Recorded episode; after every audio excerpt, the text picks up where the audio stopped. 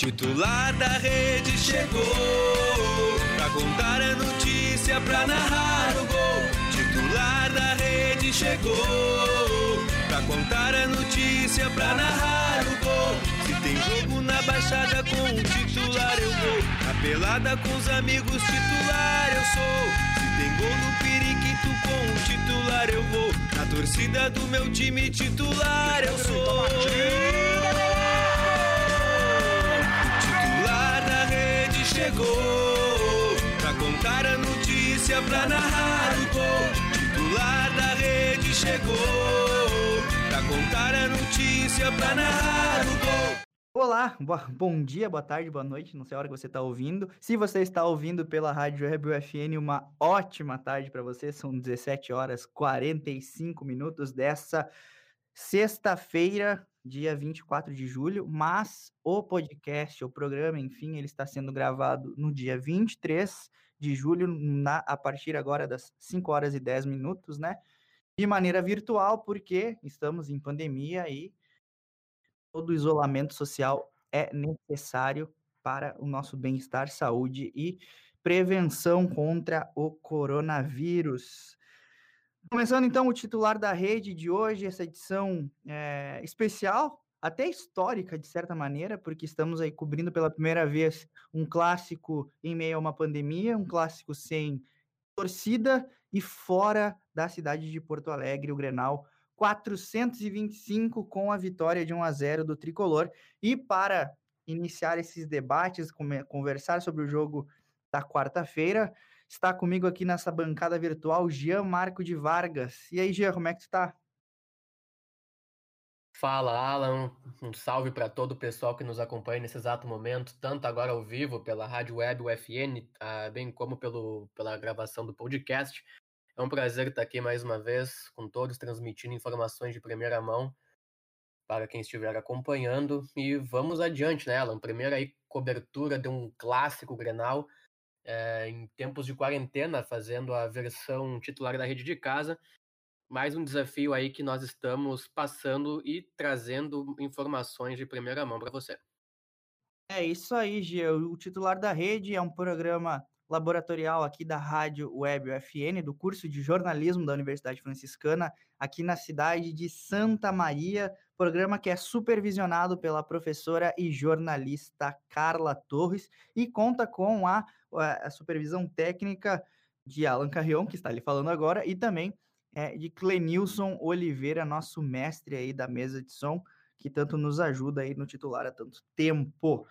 Mas vamos lá, vamos começar falando sobre o clássico Grenal da noite passada, né? Lembrando que estamos gravando na quinta-feira, então posso dizer que foi ontem, o Grenal 425, com vitória de Grêmio, gol de falta de Jean-Pierre nesse jogo que marcou aí a volta do Campeonato Gaúcho e também é, tivemos outros campeonatos voltando, como o Campeonato Paulista, a qual também vamos dar umas pinceladas. Teve clássico Corinthians e Palmeiras e algo semelhante nos dois clássicos, né? Deu a lógica nos últimos anos, né?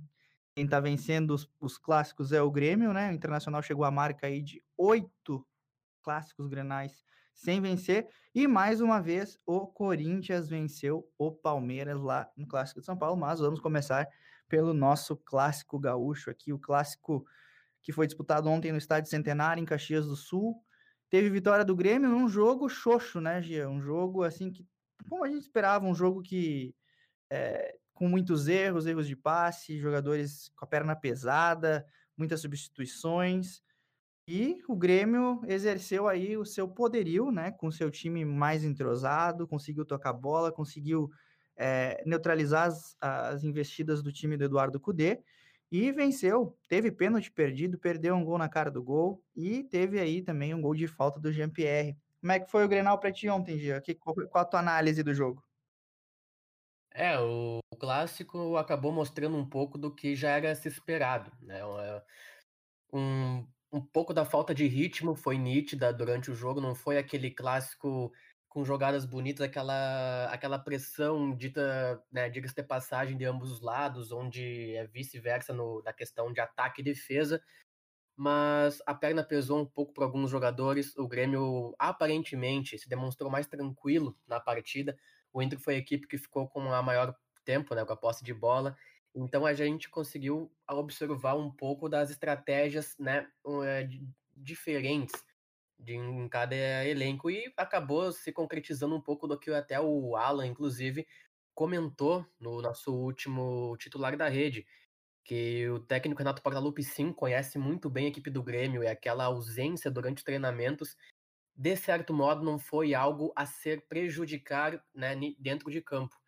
O Grêmio aí começou, foi para o jogo com alguns desfalques é, que estavam sendo com suspeitas de contaminação por coronavírus, como foi o caso do lateral esquerdo Bruno Cortes, o meio-campista Lucas Silva, entre outros atletas que não foram para, o jogo.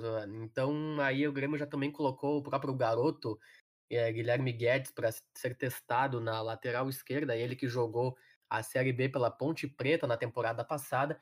E no meu ponto de vista fez uma boa partida, parece que não sentiu tanto o peso né, da responsabilidade da, da camiseta num clássico, conseguiu desempenhar um bom papel, mas de maneira geral foi um clássico ainda, olha, não foi a, a, de encantar os olhos, de se aclamar de pé.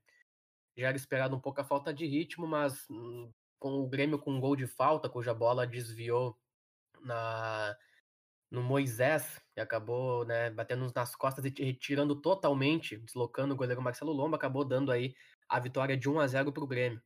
Espera-se agora a volta do ritmo nos próximos jogos, até o, é o próprio Edenilson já havia falado em coletiva bem an antes do clássico, que pelo menos deveriam ter uns 10 jogos para ambas equipes conseguirem se adaptar novamente a se voltar com o ritmo que estavam em período pré-pandemia. Ontem né, foi possível ver, né, uma, um pouquinho do que essa, esse período, esse intervalo fora dos gramados acabou propiciando as duas equipes, mas isso é apenas um período com treinamento, trabalho duro e foco, nada que não possa ser recuperado, né, Alan? É, e na verdade é bem isso aí, né? A gente esperava um, um jogo parado, um jogo meio que é, truncado, eu posso dizer, né? Eu me lembro que no início da partida, assim, eu vi, ó, o Internacional até tá me surpreendendo um pouco, imprimindo uma certa velocidade, ali o, o Marcos Guilherme se movimentando bastante, e de uma hora para outra o Grêmio se acertou, conseguiu acertar passe, acertou a marcação, né? E, e aí, aí soube impor, né, o seu ritmo de jogo, o ritmo de jogo não, perdão, mas é, o, a sua é, o seu entrosamento, o time é um time que já vem jogando junto há mais tempo, é um time que está com o mesmo treinador há, há quase aí quatro anos, há quatro anos, na verdade. Então, é, o Grêmio ele consegue manter é, um padrão de jogo que o Internacional recém estava adquirindo. Né? Então, muita, muito torcedor colorado, muitas pessoas é, estavam um pouco iludidas assim na questão de que o Internacional vinha apresentando uma grande evolução lá no primeiro, nos primeiros semestres do ano, antes da, da, da parada. Sim, o Inter havia, estava com sete jogos sem perder, seis vitórias, uma, um empate, né, nesse, nesse tempo todo, dois empates e quatro vitórias, perdão, e, e também ter, por ter feito aquela bela exibição na arena, no, no, no Grenal 424, então um, havia uma, dentro, acho que até dentro do Internacional, uma sensação de que ia entrar em campo e ia vencer, porque estava melhor, porque o Renato já não, o Renato estava lá na praia e o Poder estava aqui dando treino, teve a polêmica do treino escondido ou não, né? E, e também todo, tem muita questão aí envolvendo é, os bastidores e o, e o externo, né, para esse Grenal 425. Na verdade, o que aconteceu dentro de campo foi apenas a lógica, né? O, o Grêmio que tem um time estruturado, que tem é, bons jogadores, tem jogadores melhores que o Internacional, obviamente, tem mais elenco, tem repertório, né? Coisa que o Internacional ainda não adquiriu. Ontem eu vejo que o Internacional escalou, é, o Eduardo Cudê manteve a, a, sua ideia inicial, como não tinha o Thiago Galhardo que estava gripado, entrou o D'Alessandro tentando jogar mais próximo do Guerreiro, não deu certo. Né? O Guerreiro teve uma atuação, mais uma vez, mais uma atuação apagadíssima em clássicos grenais. O D'Alessandro me surpreende no sentido, é um jogador que está com aí quase 40 anos e está correndo muito, mas não tem perna para correr um jogo inteiro. E o Internacional, que já vinha mal com o próprio D'Alessandro em campo naquele jogo, é, no jogo de ontem, né? Acabou ficando ainda pior quando, com a saída do D'Alessandro. Né? E o Internacional não se encontrava, o Internacional não tinha uma jogada trabalhada. É, eu me lembro que assim a, a, jogada mais trabalhada que o Internacional teve foi um contra-ataque em que o Guerreiro demorou para tocar bola ou demorou para pensar bem no início do jogo. e tentou um toque para o Moisés sem, sem sucesso, e a partir dali o Internacional já não se encontrava mais, não teve uma criação, né? A, acredito que o lance mais perigoso do Internacional do jogo foi uma finalização do Edenilson de fora da área. Em contrapartida, o Grêmio também não apresentava. É, aquilo que o, o torcedor tricolor é acostumado a ver, né? Aquela troca de passes envolventes. Não sei se é questão do gramado, perna pesada, enfim. Mas deu para ver que o Grêmio tem mais repertório, né? O lançamento do Jean-Pierre faz toda a diferença, o Everton, a velocidade do Everton, o escape do Everton é, é, é, é de um grande jogador, é extra classe. Perdeu um pênalti, perdeu, acontece. Boa defesa do Lomba também. Mas, né, deu a lógica, né? Eu vejo que deu a lógica.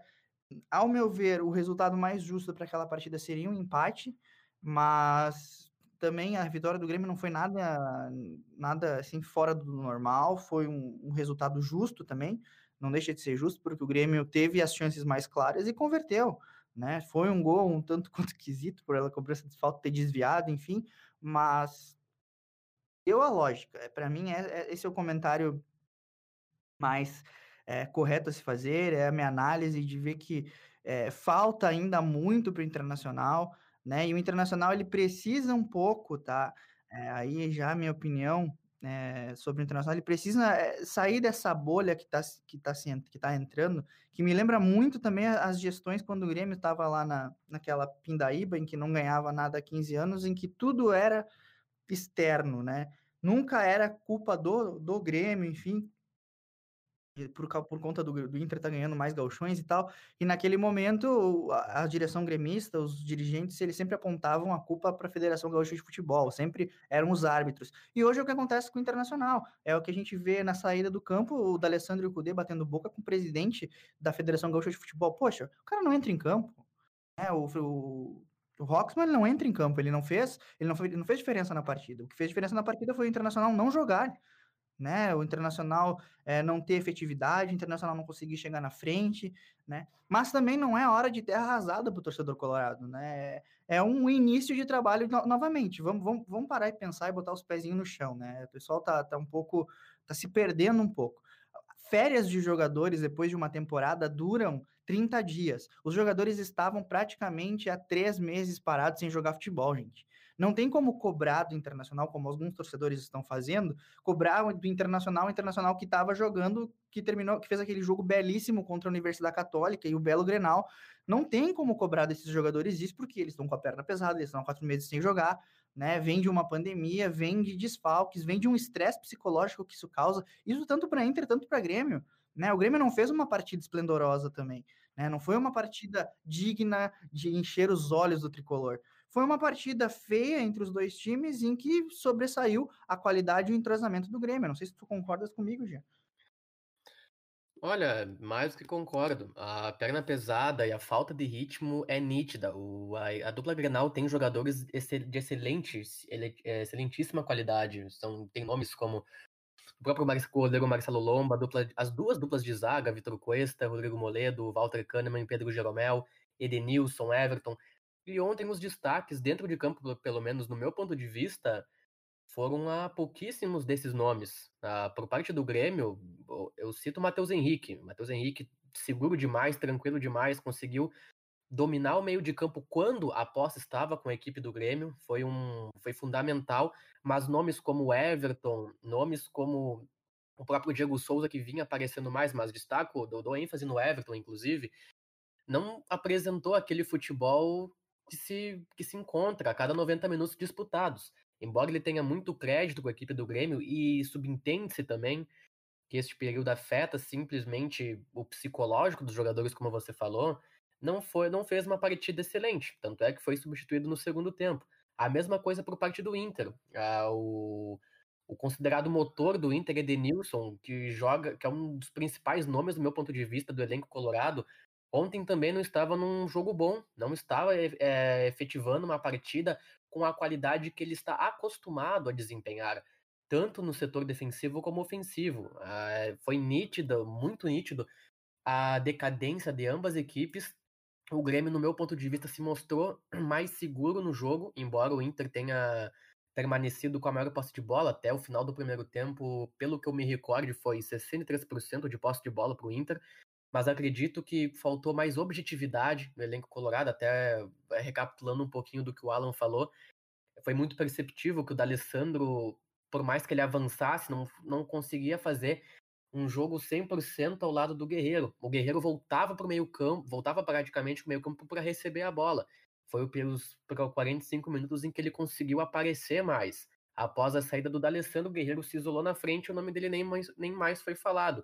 Então, isso são questões que a gente consegue entender mais e analisar todo que esse período está proporcionando a ambas equipes. Mas também vale né, aclamar, a gente critica, a gente sempre busca imparcialidade e falar né, o, o verdadeiro ponto de vista, baseado em estatísticas e fatos que ocorrem dentro de campo, mas também, quando é para se elogiar, a gente também não pode deixar de, de ser sincero. Mas que atuação do goleiro Marcelo Lomba. Mais uma vez, no meu ponto de vista, junto do, do Diego Alves, melhor goleiro atuando no Brasil na atualidade, é um paredão realmente. Ele, assim como outros goleiros a gente vê, né, outros clássicos aí do Brasil, o próprio goleiro o Everton do Palmeiras, no clássico levou um frango no jogo contra no, no, no até esqueci o nome do, do próprio clássico paulista, o, o derby paulista, mas enfim, uh, são coisas que estavam propícias a acontecer até pela falta de ritmo, até pelo longo intervalo, sem estar em entrosamento. Mas o Marcelo Lomba é um nome para mim que acaba ressaltando bastante, fazendo grande diferença no elenco colorado. Agora, pontos que poderiam ser melhores, até como eu já havia citado, a objetividade do, do, toque de bola do Inter. O Inter poderia ter atacado mais, finalizado mais a gol é, perante o percentual com a bola nos pés. E também é, ressalva-se o, o fator que a gente pode trazer sobre a atuação do Musto, né, cobrindo o meio-campo colorado. Foi aí uma indicação do técnico Eduardo Cudê. Ele é um bom jogador, de fato, ele tem um papel fundamental na, no que se diz respeito à meia de ligação. Ele consegue ligar muito bem o, a defesa ao ataque do Inter, coisa que o Rodrigo Lindoso ontem, no meu ponto de vista, não conseguiu exercer tão bem quanto ele. Mas ele acaba pecando muito de maneira desnecessária em faltas que acabam comprometendo né, a, a equipe colorada. Já foi visto no Grenal, no Beira-Rio, em que ele foi expulso, deixando o Inter com um a menos, por mais que o Inter tenha voltado naquele Grenal muito melhor para o segundo tempo com a menos atacando. Não dá para se dizer que ele não fez falta, assim como ontem também num pênalti totalmente desnecessário em cima do zagueiro gremista, Walter Kahneman, e também um, pênalti que poderia ter acarretado na expulsão dele, porque ele já havia amarelo. Então acredito que seja um ponto a mais a ser revisto pelo técnico e pelo atleta. Que ó, hoje a gente está jogando o gauchão, mas daqui um tempo mais é Libertadores, daqui um tempo mais a Copa do Brasil, Brasileirão, e a expulsão de um jogador importante como ele, ainda mais numa posição que é fundamental para uma das principais posições, que é a ligação do meio-ataque, do setor defensivo ofensivo do campo. A escassez de um atleta que saiba atuar com extrema competência nesse setor faz toda a diferença. E dá para se dizer que é um. Até então ele vem agindo um pouquinho mais, né? Por meio da emoção, ao invés de deixar o racional bater, porque se você for analisar as faltas, são, olha, são desnecessárias para o momento do jogo. Tem algumas que são muito sem necessidade. Não sei o que tu pensa a respeito, Alan. Exatamente. É, eu acho que o novo normal continua igual ao anterior, né? O que foi o que mostrou ontem a, a partida, Musto afobado, como estava no início do ano. Ele vinha numa crescente, sim, vinha, é, fazendo assim, quando, quando o Kudê abriu mão daquele esquema com o Musto jogando com o, o, Lindoso, o Musto começou a render mais, ajudou, serviu ali para o esquema do Kudê. Mas nessa volta, bom, os jogadores estão bastante é, ainda enferrujados, né? né? Então, é como aquilo que eu falei, tipo, tem muita coisa aí que a gente pode criticar da partida de ontem, mas tem que se fazer a ressalva. Primeiro jogo, depois de quatro meses parado, enfim. É, o, que, o que deixa o torcedor do Internacional irritado é o fato do Internacional a quatro ou cinco grenais não marcar gol. Né? O gol que fez no Grenal do Campeonato Brasileiro do ano passado, o Grenal dos Reservas, foi gol contra do Paulo Miranda né? Então o torcedor colorado ele, ele não aguenta mais perder Grenal, Né? O torcedor colorado ele já não, é, não, não aceita empate, já não, já não aceita derrota. Então, ontem, né, na internet, foi um turbilhão de mensagens de torcedores do Internacional indignados, como se nada mais prestasse no Internacional, como se tivesse que vender todo o elenco, esquecendo que os jogadores vêm de um tempo de quatro meses parado. Claro, não se pode passar pano para os erros, erros de escalação, algumas mexidas erradas do Cudê. Não, não, não se pode. Teve erros, óbvio que teve. O Internacional não jogou bem. Tá? O Internacional não jogou bem, não tinha criação, não tinha nada. Né? Então, é, vai ali, tem que, temos que usar o meio termo nesse jogo, né? Um jogo, como a gente já falou, um jogo truncado, um jogo parado, que numa, foi vencido numa bola parada, né? Se não fosse no, se não foi no pênalti do Everton, foi ali no, na falta do Jean-Pierre, né? E esse foi o Grenal 425, Grenal, né? Mais uma vez com vitória do Grêmio, para a alegria da nação tricolor e desespero da torcida colorada. Galchão, que também teve mais partidas acontecendo ontem, né? Antes do Grenal, teve o primeiro jogo entre Ipiranga e Esportivo às três horas da tarde no estádio Alve Azul. Né? O Ipiranga e o Esportivo empataram em 2 a 2 né? O Esportivo saiu na frente, Ipiranga buscou a virada o Esportivo foi lá e empatou a partida. Hoje pela manhã, às 11 horas, aconteceu o clássico Caju com vitória. Olha aí, depois de cinco anos sem vencer um clássico, Juventude vence o Caxias por 2 a 0 no estádio Alfredo Jacone, em Caxias do Sul. Né? Venceu a partida na manhã de hoje. E agora há pouco também no estádio Alve Azul terminou a partida entre Novo Hamburgo e Aimoré terminada em 1 a 1. Então, até o momento, até o presente momento, como estão as tabelas dos grupos A e B do Campeonato Gaúcho? O Internacional segue líder da, da sua chave do grupo A com sete pontos, seguido de Novo Hamburgo, Juventude, Juventude com quatro, o Novo Hamburgo aí na frente do Juventude pela questão do saldo de gols, né? Ambos têm saldo de gol negativo, mas o menos um é maior que o menos dois. Seguido aí também de Piranga, com dois pontos, Pelotas com um ponto, que até então não teve o seu jogo a, a, é, realizado, né? Está indefinido quando vai acontecer a partida entre Brasil de Pelotas e Pelotas. E também, hoje, né, nessa quinta-feira, quando estamos gravando esse programa, hoje às 19 horas, 7 da noite, tem São Luís e São José de Porto Alegre. No grupo B, grupo B tem aí o Grêmio líder, cada vez mais líder, praticamente classificado e assegurando aí a liderança do grupo B, tá com 12 pontos, é, quatro jogos, quatro vitórias, seguido de Esportivo com sete pontos e Caxias também com sete pontos, que hoje perdeu a, a, a segunda posição. Lembrando que desses, desses seis times de cada chave classificam dois em cada chave para fazer ali o, as semifinais do Galchão e depois a final do turno, né? É, tem aí depois do Caxias São José e Amoré com seis pontos e em último colocado do grupo o Brasil de Pelotas. Sempre vale recordar que, o, que esta edição do Campeonato Gaúcho não tem rebaixamento, Gia. E aí, Gia, quais são as tuas apostas? Quem que tá mais forte para chegar nessa, nessa, nessa reta final do Campeonato Gaúcho? Pois é, é visto a análise, a dupla Grenal dificilmente vai ficar de fora, mas tendo em vista as segundas colocações de cada grupo, olha, nós temos duas rodadas ainda pela frente, sendo que esta está incompleta, né? A rodada de número 4, que hoje, como você falou, tem os dois jogos ainda entre São Luís e São José, e Pelotas e Brasil de Pelotas, famoso Brapel. Então, tendo em vista a partir da quinta, da, a partir desta rodada, a quinta e a sexta, Olha, no grupo, grupo A, o Juventude ainda pode chegar com grande força, porque tá, está uma disputa mais acirrada com o Novo Hamburgo, ambos com quatro pontos. O Juventude na próxima rodada, que vai até Pelotas enfrentar o Brasil de Pelotas, no domingo, dia 26, no estádio do Vale, às 16 horas. E o Novo Hamburgo, que vai até São José enfrentar a equipe de São José no dia 26 igualmente às 19 horas no estádio Montanha dos Vinhedos.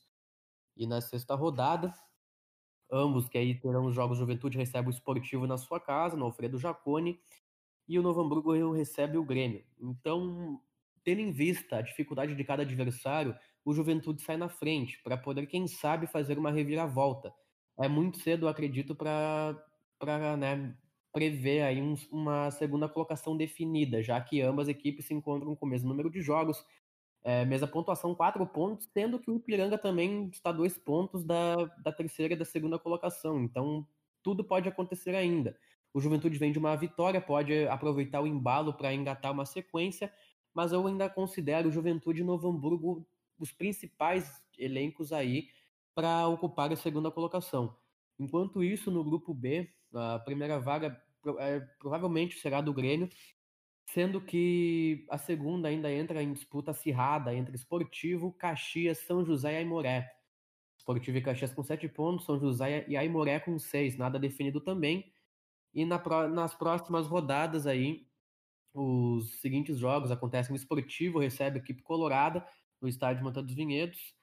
O, Brasil, o, o Caxias recebe a equipe do Pelotas, o Aimoré do São Luís e o São José do Novo Hamburgo. E na sexta rodada, o, o Esportivo vai até o estádio Fernando Jaconi, como já havia sido comentado anteriormente, e o Caxias vai até o estádio Montanha dos Vinhedos para enfrentar a equipe do Ipiranga. O Caxias não, não tenho certeza se vai dar vida nesse segundo turno, afinal já é um, do, um dos permanecentes na, na, na final, né? Pois é, não, ele pode querer adiantar o título mais cedo ou esperar para a decisão aí. Mas acredito que no grupo B, pela própria sequência de, de jogos e visando também aí mais que o Caxias, acredito eu, a vaga, pode-se dizer, no meu ponto de vista, que o São José ainda vai conseguir ultrapassar aí tanto Caxias e Esportivo e ficar com a segunda colocação. Acho de complicado termos um Grenal na semifinal neste segundo turno. Acredito que o Grenal poderá acontecer na final. Não, não vejo o Internacional o Grêmio ocupando a segunda colocação de, dos seus grupos. Mas meu palpite aí fica no grupo A, então Internacional e Novo Hamburgo ou Juventude, o único grupo que eu não coloco um, uma segunda colocação concretizada. E no grupo B, Grêmio e São José. É isso aí, então. Passamos hoje aí pelo Campeonato Gaúcho. Vamos agora falar um pouquinho da, do derby paulista que aconteceu ontem entre Palmeiras e Corinthians. O Corinthians venceu mais um derby, Gia. Mais uma vez o Corinthians vencendo o Palmeiras, isso aí está se tornando cada vez mais corriqueiro. O Corinthians que vinha aí é, de uma fase horrível, né, tanto financeira quanto na, no próprio dentro do campo, né? O Corinthians ele ele vence a partida é, ainda sem, sem saber se vai ter chances, né, de poder continuar a poder conseguir a classificação no Campeonato Paulista, né? Visto que o Guarani joga hoje, se o Guarani vencer, não tem mais chance de classificação para o Corinthians. Né? E era a chance do Palmeiras vencer um clássico e deixar o Corinthians em risco de rebaixamento no, no Campeonato Paulista. E mais uma vez, né? É, algumas. É, bom, tem aquele todo, todo aquele debate da imprensa paulista e entre os paulistas de que o Corinthians joga feio, o Corinthians joga retrancado e ainda vence com um chute, um lance, né? Ontem, no caso, uma falha grotesca do goleiro Everton no gol do Gil após cobrança de escanteio, né? E, e aí o Corinthians fez o gol, se retrancou e o Palmeiras empilhou e empilhou chances de gol e não concretizou. Né? E mais uma vez o Palmeiras sai derrotado do clássico. Parece assim, a sina do Internacional com o Grêmio está se tornando a sina do Palmeiras com o Corinthians já. É, foi uma partida majestosa do goleiro Cássio, ele que aí já via sendo até é, é, pode-se dizer, né, um termo bem, bem juvenil, zoado pelos, pelos rivais, pelos torcedores da equipe rival, mas foi decisivo ontem em efetivando defesas que acabaram concretizando a vitória por 1 a 0 para a Gávea Paulista. O Corinthians, com a vitória de 1 a 0 acabou ultrapassando o Palmeiras no quesito dos clássicos, ficando com 128 vitórias no Derby Paulista contra 127 do Verdão. Corinthians no momento é o, né, é o que coleciona fregueses no, em São Paulo. Tem 128 vitórias contra o Palmeiras e contra 127 derrotas, né, pra, pelo Verdão. 130 vitórias em cima do tricolor paulista, São Paulo, e 105 derrotas para o mesmo. e finalizando 132 vitórias em clássico contra o Santos e 108 derrotas. Uhum. Então, Só para contextualizar aqui, Gia, é, nós temos só mais uma partida. Temos duas partidas que se realizam hoje para fechamento da, da rodada da, dez, da 11 rodada do Campeonato Paulista, tá? Tem o jogo entre São Paulo e Bragantino, tá? O São Paulo, que é o líder do grupo C, já está classificado. Hum. Pega o Bragantino, que está no grupo. Já vou trazer aqui informação que eu não estou O encontrando. Bragantino está no grupo D, líder com Grupo D, 17 líder do grupo D, isso, que é o grupo do Corinthians, né? isso, com a Então- e Corinthians. Isso. E para também fechar, tem o jogo entre Guarani de Campinas e Botafogo de São Paulo, que é o último colocado, é o último colocado do grupo B, que é o grupo do Palmeiras. Tá? Então, se o Guarani vencer, por essa ser a penúltima rodada, com 16 pontos que tem o time do Guarani, ele chegaria a 19 e o Corinthians já não alcançaria mais o Guarani, tá? em chances de classificação para a fase de mata-mata do Paulistão. Então, para o Corinthians classificar, ele tem que torcer hoje para uma derrota ou um empate do, do Guarani, né? E tem que vencer a próxima partida e torcer de novo por uma derrota ou um empate daí é, do, do Guarani. né? Na verdade, não. Ele tem que ser por uma derrota do Guarani. Então, a situação do. Corinthians está muito complicada em termos de classificação para a fase final do Campeonato Paulista. Os outros grandes paulistas estão muito bem colocados. O São Paulo é o líder do grupo C, Uhum. e o, o Santos é o líder do grupo A, Santos que empatou ontem contra o Santo André. Santo André que é o B, que está fazendo a grande melhor desempenho, campanha melhor- Exatamente. do Campeonato Paulista até então, né? Com certeza muito e muito, muito, muito prejudicado agora por essa questão da pandemia, né? Então, é, a gente vê que provavelmente aí os grandes times do de São Paulo vão chegar mais fortes para essa fase final. Eu aposto numa final entre Palmeiras e São Paulo esse ano, né? Não sei como é que tá, como é que pode acontecer o chaveamento, né? Ainda não não tô com o regulamento do Campeonato Paulista aberto aqui, mas temos uma classificação geral, né? Ou ainda não? Uhum. É aqui, ó, temos é, o primeiro do grupo A joga contra o segundo do grupo A. Não, não sei se é isso. Não, não deve ser isso. Ou deve, enfim, depois eu vou ter que ler, gente. Eu não vou passar a informação errada agora. Mas é isso aí. Então temos aí um campeonato, campeonato carioca que já se encerrou, teve o campeão o Flamengo. Temos o campeonato paulista, né, já se encaminhando para sua eh, fase final, né? Só falta a rodada 12 que acontece nesse domingo, né? Todos os jogos no domingo. E depois começam os mata-matas. O campeonato paranaense também está voltando. E o Atlético Paranaense está disputando aí uma vaga nas semifinais, né? E está vencendo até, até 33 minutos do primeiro tempo, está vencendo o Londrina por 3 a 0. Hum. né? Também temos a volta do campeonato eh, catarinense. Eh, deixa eu ver aqui. Olha, gente, uma- uma- um, só um detalhe que agora estava aqui no site do Globo Esporte, algo que me chamou a atenção. Depois de muito tempo, muito tempo mesmo, não tem nenhum time de Santa Catarina na Série A do Campeonato Brasileiro. O Havaí era o que representava, né? Já chegou a ter três, do- três times né, na Série A, quando jogou Va- Havaí, Figueirense e Chapecoense. É. Agora três estão na, na Série B. Havaí, Teve a- o Criciúma também teve suas épocas consagradas, o Figueirense, mas depois que, de certo modo, afundaram, a Chapecoense acabou consolidando, representando Santa Catarina na Série A, mas esse será o ano, né? Nenhum catarinense aí marcando presença entre a elite do futebol. Exatamente. E acho que era isso aí por hoje já. né? abordamos aí o nosso Campeonato Gaúcho. O Campeonato Gaúcho que tem a sua. É a última. Deixa eu só conferir aqui se é a última rodada próxima. Não? Não, tem mais duas rodadas ainda. Né, então o Campeonato Gaúcho tem mais duas rodadas aí na fase de grupos, para depois chegarmos à final, às semifinais e finais do turno. E é isso aí. Aí depois vamos ver. Eu acredito que vai dar um Grenal na semi ou na final, né? Eu Do acredito tá mais pra final. Não sei se o Inter ou o Grêmio acabam permanecendo é, indo, né, pra segunda a, colocação. A, tendência é a final que faça é, do turno é, Internacional e Grêmio para ver quem enfrenta o Caxias na finalíssima. É.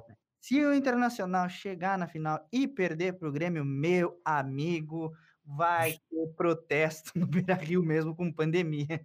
Preparem-se os corações para o que está por vir aí. Diz que o Gaúcho não vale nada, mas perder para o maior rival em tanto tempo consecutivo é, clássicos pode gerar aí uma crise inesperada nesse final de gestão do Marcelo Medeiros. É como diz o próprio Potter, né, do, da, Atlant, da Rádio Atlântida, perder clássico em casa é pior que lavar guampa. Não tem É isso aí. Então, nós estamos aí terminando a nossa edição dessa sexta-feira, gravada na quinta, mas veiculada na sexta-feira, mas disponível no Spotify para você ouvir quando você quiser, do titular da rede, titular da rede, que é um programa aqui da U, Rádio UFN, né, a Rádio Web UFN da Universidade Franciscana, produzido pelos acadêmicos de jornalismo, com a supervisão da professora e jornalista Carla Torres. Muito obrigado, Jean, pela tua participação hoje, meu amigo. Eu agradeço mais uma vez a oportunidade de estar aqui compartilhando do mesmo espaço que você neste meio, né, em que mesmo passando por pandemia, fazemos de tudo para estar divulgando informações aí para o nosso ouvinte fiel que sempre está nos acompanhando, seja ao vivo nas transmissões, na época das transmissões em streaming via Facebook, em, no, né, quando a gente podia estar reunidos no estúdio gravando, tanto como agora aí que pelo menos você terá a oportunidade de ouvir quando e onde quiser uh, esse bate-papo através do Spotify. Gratidão imensa. É isso aí. Então, mais uma vez, obrigado a vocês que nos escutam, que nos acompanham. Vocês podem seguir o titular da rede no Facebook e no Instagram, www.facebook.com.br titular da rede 10, facebook.com.br titular da rede 10, ou nos seguir no Instagram, arroba titular da rede arroba titular da rede. Nos sigam lá e acompanhem os bastidores e, enfim, tudo aquilo que a gente está preparando para vocês nesse tempo de pandemia com a volta aí do titular. Mais uma vez, obrigado, Jean, obrigado a sua companhia, que, de você, você que nos escuta, né? E até a próxima segunda-feira ou a qualquer momento que você der o play no Spotify. Tchau!